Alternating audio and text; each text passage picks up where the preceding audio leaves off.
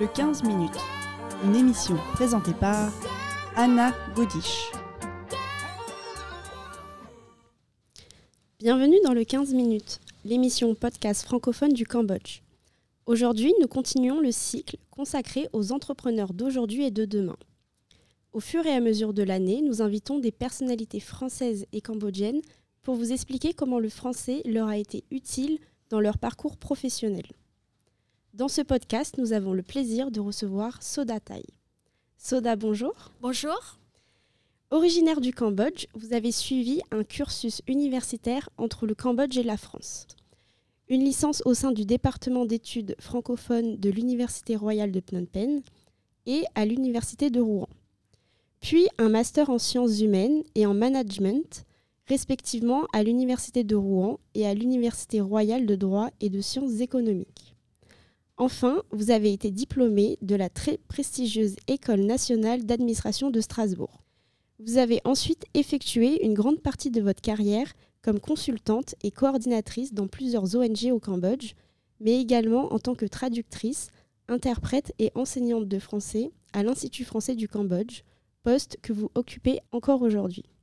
Nous avons par ailleurs régulièrement le plaisir d'être témoins de votre aisance à traduire et interpréter lors de divers événements organisés par l'Institut français.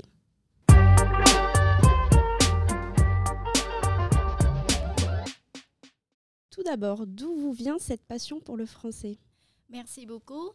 J'ai commencé le français quand j'étais assez jeune, à 11 ans. C'était mes parents qui voulaient que j'apprenne le français comme première langue étrangère parce qu'eux-mêmes, ils étaient scolarisés en français pendant une période de leur scolarité. Du coup, j'ai commencé euh, mon français ici à l'Institut français à 14 ans. Et j'ai appris le français comme ça au fur et à mesure euh, au Institut français, ensuite au département d'études francophones et à travers les différentes études.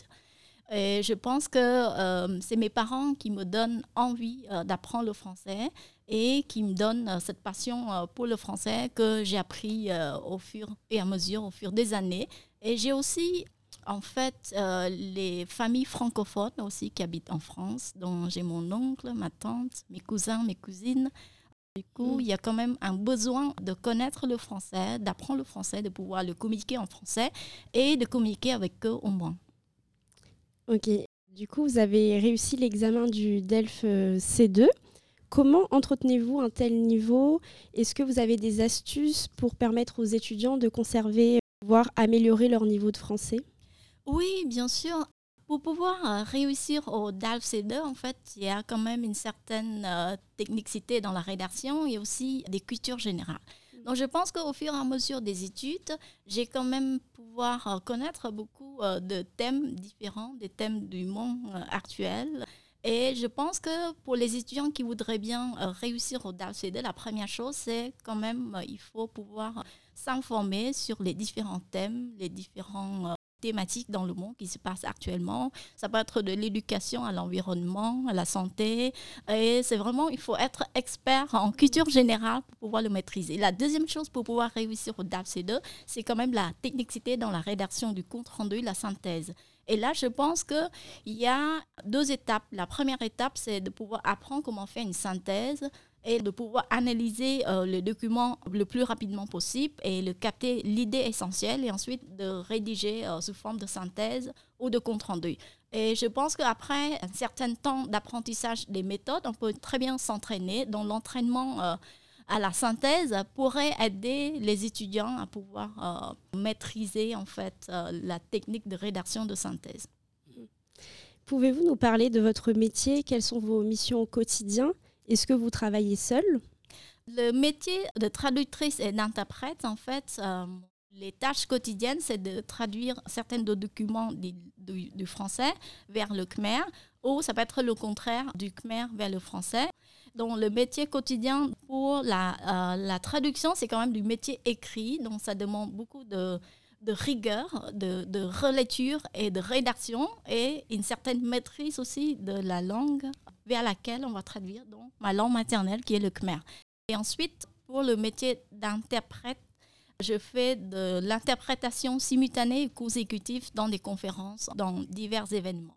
En fait, on ne travaille pas tout ça dans les conférences parce qu'une conférence, quand même, une journée, c'est éprouvant, c'est quand même euh, fatigant. Du coup, on est à deux. Donc, j'ai quelques euh, partenaires de travail qu'on peut euh, travailler ensemble quand on a des besoins, en fait, d'interprétation dans les conférences. Mmh. Pouvez-vous nous présenter les subtilités de la traduction et de l'interprétariat? Oui, je pense que dans ce métier, il y a la traduction. Donc la traduction, c'est une fait de traduire euh, d'un document euh, écrit dans une langue étrangère, dans notre langue maternelle. Et ensuite, vous avez l'interprétation. L'interprétation se présente sous forme de deux formes aussi. Il y a l'interprétation consécutive où euh, l'intervenant parle pendant un certain temps, 4-5 minutes, et ensuite on le traduit après. Et ensuite, il y a l'interprétation simultanée où on doit transmettre le message simultanément en même temps que l'intervenant. Est-ce qu'il y a beaucoup de traducteurs-interprètes au Cambodge? Quelles sont les éventuelles difficultés euh, de ce métier? Pour l'instant, au sein de l'équipe que je travaille, en fait, euh, nous sommes 6 ou 7, euh, ça dépend, et donc pas beaucoup, justement pour le métier d'interprète du khmer vers le français ou du français vers le khmer. Pour les difficultés, en fait, il y a deux choses différentes, c'est la traduction et l'interprétariat, parce que c'est deux métiers différents. Par exemple, dans la traduction écrite, la difficulté, c'est de pouvoir comprendre des documents dans la langue originale et pouvoir aussi utiliser les bons mots dans la langue que vous voulez transmettre. Donc, c'est quand même de l'écrit, c'est un travail de rédaction, de compréhension et aussi de transmettre le message. Donc, il faut quand même beaucoup de rigueur et beaucoup de maîtrise de la langue euh, maternelle, la langue que vous voulez transmettre.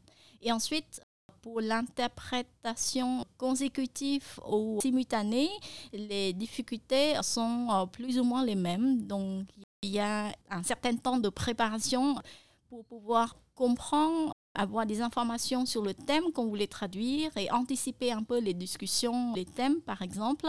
Et ensuite, euh, je pense que dans le travail d'interprétation simultanée et consécutif, il y a quand même un certain nombre de capacités nécessaires pour être un bon interprète. Donc, la première chose, euh, c'est l'énergie intellectuelle, donc la capacité de mémorisation et de concentration, parce que on a besoin de pouvoir capter rapidement le message et de pouvoir mémoriser un certain nombre de messages et de transmettre rapidement. Dans le travail, par exemple, d'interprétation consécutive, c'est que l'intervenant parle pendant un certain temps, 2, 3, 4, 5 minutes, et là, euh, l'interprète prend des notes et ensuite essaye euh, de mémoriser un certain nombre de choses et après, on essaye de transmettre ces messages plus rapidement possible. Alors que dans le travail simultanée, on essaye d'écouter en même temps et de pouvoir le transmettre en même temps. Et là, la difficulté est là, en fait, parce qu'on ne peut pas transmettre tous les messages pendant l'interprétation simultanée. Là, on a besoin quand même d'avoir une capacité de synthèse et d'analyse, parce qu'on a besoin de saisir le message le plus rapidement possible et le, le faire une synthèse et le transmettre.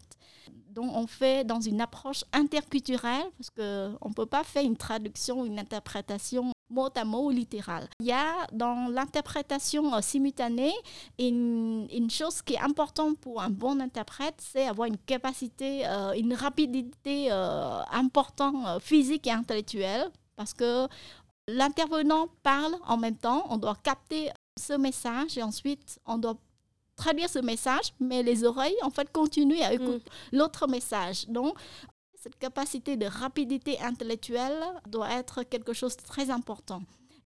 Et ensuite, la, chose la plus importante aussi dans l'interprétation simultanée, c'est de pouvoir transmettre les sentiments, les émotions, la joie, les tristesses qui accompagnent les messages pour pouvoir permettre au public de comprendre, de saisir aussi les sentiments euh, d'intervenants. Et je pense que tout ça, c'est important. Donc, enfin, il y a quand même une éthique aussi dans le métier, c'est de pouvoir être, garder la confidentialité, la neutralité pendant la traduction. Parce qu'il y a des situations où il y a des traductions euh, politiques, par exemple, entre des partis différents, où là, euh, la, la neutralité, c'est important chez un traducteur ou interprète. Est-ce que vous avez euh, des exercices pour travailler cette rapidité intellectuelle pour euh, peut-être stimuler votre cerveau euh, Est-ce qu'il y a des, vous avez des astuces? Je pense que premièrement, c'est une, capacité naturelle, une personne qui est née avec une certaine rapidité et je pense que j'ai cette rapidité. Et ensuite, il y a un exercice d'entraînement aussi. Pour pouvoir être un bon interprète, il y a quand même un entraînement régulier. Donc je pense que moi, ce que j'ai fait, en fait, j'essaye de m'entraîner une fois euh, par semaine à faire des interprétations euh, simultanées pour les diverses choses, émissions ou conférences. On peut faire ça une ou deux fois par semaine pendant 30 minutes pour pouvoir garder ce rythme, euh, cette euh, rapidité, parce que sinon on va perdre. Hmm. Et en ce qui concerne les traductions simultanées lors des discours et des tables rondes, comment vous préparez de tels événements? Est-ce qu'il y a une préparation au niveau des thématiques, peut-être du vocabulaire? Oui, oui, il y a une, grande préparation. Déjà, un interprète qui maîtrise bien la culture générale. Donc, c'est quelqu'un qui s'informe, qui se cultive à travers euh, les différents événements, etc., tout le temps en continu. Donc, euh, pour la préparation des, interprétations euh, simultanées, cours de tableaux ou de conférences, en fait, on essaye de s'informer sur ces thèmes pour pouvoir anticiper les discussions qu'il pourrait avoir. Mais un interprète, en fait, c'est quelqu'un qui est pluridisciplinaire, qui maîtrise plusieurs thèmes parce qu'on s'informe tout le temps euh, en continu. Et il y a une préparation comme ça, deux, trois jours avant. On essaye de s'informer avant de pouvoir faire le jour, euh, le, le, jour J. Mm. Mais il y a quand même des difficultés parce qu'on ne maîtrise pas tous les thèmes. Euh, quand même, il y a des thèmes qu'on maîtrise bien, il y a des thèmes qu'on ne maîtrise pas. Je prends un exemple très simple d'une table ronde à l'Institut français où c'est sur les trois vies de Pasteur quelque chose qui est facile. Ça me demande quand même euh, des préparations pendant quelques heures et quand même la préparation en relisant en fait les mêmes reportages, euh, les mêmes tables dans d'autres pays pour pouvoir comprendre et ensuite une préparation en termes de terminologie aussi parce qu'il y a quand même des vocabulaires scientifiques mm. difficiles. J'ai quand même préparé quelques pages et ça me demande pas mal de préparation en avance. Mm. Oui, j'imagine. Vous travaillez également avec des artistes en résidence, comme euh, Nathalie Mann, qui est une poétesse française et qui a exposé des poèmes sur le mur de l'Institut français du Cambodge. Comment procédez-vous à ce travail euh, de traduction?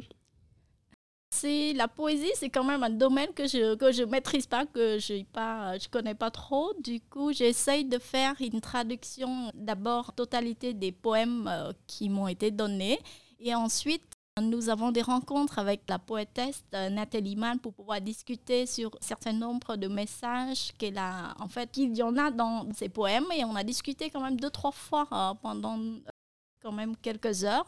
Et après, j'ai essayé euh, d'adapter ce poème pour qu'il y ait quand même des sentiments, des émotions qu'elle voulait transmettre. Mais il y a une chose que je n'ai pas pu faire parce qu'il manque de temps et que je ne maîtrise pas. En fait, c'est de pouvoir euh, donner un rythme, un rythme cambodgien, en fait, euh, dans ce poème français. Parce que pour pouvoir donner ce rythme de poème cambodgien, il faut que je maîtrise aussi les techniques de rédaction des poèmes cambodgiens que je ne connais pas encore. Mmh. En termes de débouchés professionnels, quelles peuvent être les opportunités au Cambodge? Je pense que la maîtrise de technique du français, ça, ça nous permet de pouvoir travailler comme traducteur, interprète et de pouvoir travailler dans les institutions cambodgiennes comme au ministère des Affaires étrangères, à l'Assemblée nationale, au Sénat par exemple, il y a des départements francophones qui recrutent des jeunes qui voulaient être diplomates ou autres. Et aussi, nous pouvons travailler dans les agences de traduction à temps partiel en tant que travail complémentaire. Et euh, on peut, par exemple, travailler de façon indépendante pour être traducteur et interprète pour les diverses institutions ou clients, ONG ou autres. C'est ce que j'ai fait. Quel conseil donneriez-vous à un étudiant qui souhaite devenir traducteur-interprète? Je pense que la première chose, c'est la maîtrise linguistique de la langue euh, qu'on souhaite faire, dans le français. Et ensuite, la deuxième chose, c'est de pouvoir s'informer, se cultiver tout le temps en continu, donc pouvoir euh, connaître euh, plusieurs thèmes du monde actuel et donc lire beaucoup, regarder des reportages, écouter, regarder, voir ce qui se passe autour de nous. Et ensuite, il y a quand même une certaine euh, d'entraînement dans l'apprentissage sur le tas, de pouvoir joindre euh, quelques interprètes euh, avec de l'expérience et pouvoir l'apprendre au fur et à mesure. Merci.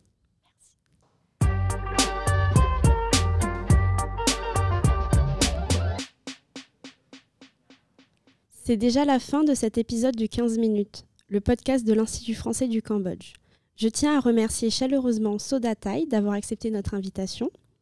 Je tiens aussi à remercier Amélie Gauche, Cyrielle Polo et Kanya Won pour la réalisation de ce podcast. Vous pourrez retrouver cette émission sur notre page Facebook, notre chaîne YouTube et notre site internet. N'hésitez pas à la partager et à bientôt.